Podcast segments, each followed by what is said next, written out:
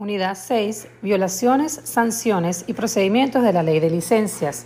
Resumen de puntos importantes. El proceso de reclamos consta de los siguientes siete pasos. Número 1. Un reclamo. Una presunta violación de la ley o de la norma se presenta ante el DBPR.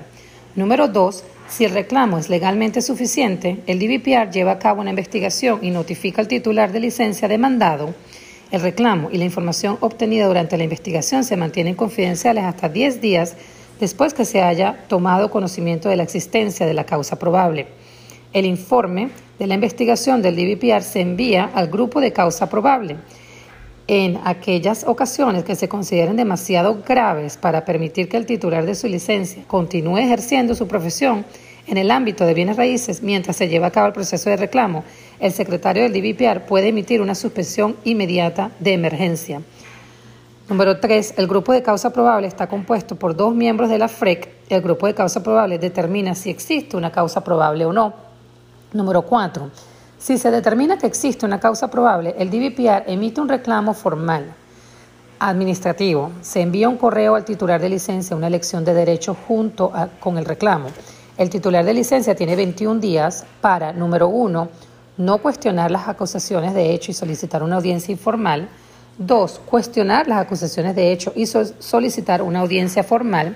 O tres, no cuestionar las acusaciones de hecho y renunciar al derecho de ser auditado. El titular de licencia demandado puede acordar una estipulación, un acuerdo sobre los hechos del caso y la sanción que determinen los abogados del Division of Real Estate y el titular de la licencia. Las estipulaciones deben ser aprobadas por el FREC para que tengan validez. 5. Si no se encuentra, si no se cuestionan los hechos, la comisión, los miembros del grupo de causa probable están exentos. Resuelve el caso y aplica la sanción en una audiencia informal llevada a cabo durante la reunión habitual de la FREC.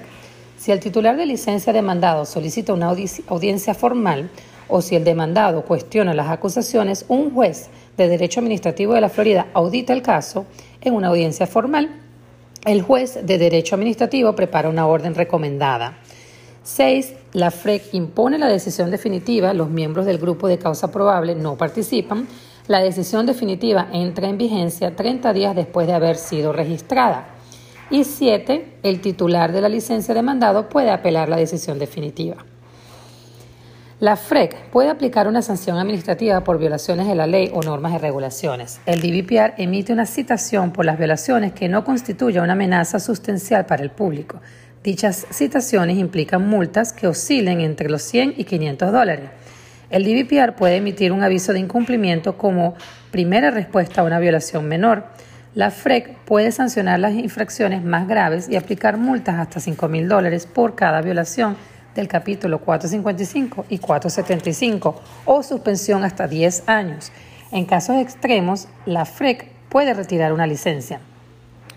No proporcionar información de alquiler precisa y actual por una comisión constituye un delito menor de primer grado, punible en el Tribunal de Justicia con una multa de mil dólares y con una pena de prisión de hasta un año. Los delitos menores de segundo grado son punibles con una multa de hasta 500 dólares y una pena de prisión de los 60 días. Eh, falsificaciones, publicidad falsa, publicidad falsa. Falsificar una solicitud de licencia, ejercer la actividad sin licencia y el robo o producción de un examen de licencia son delitos de tercer grado. La sanción consiste de una multa de 5 mil dólares o y una pena de prisión de hasta 5 años por delito.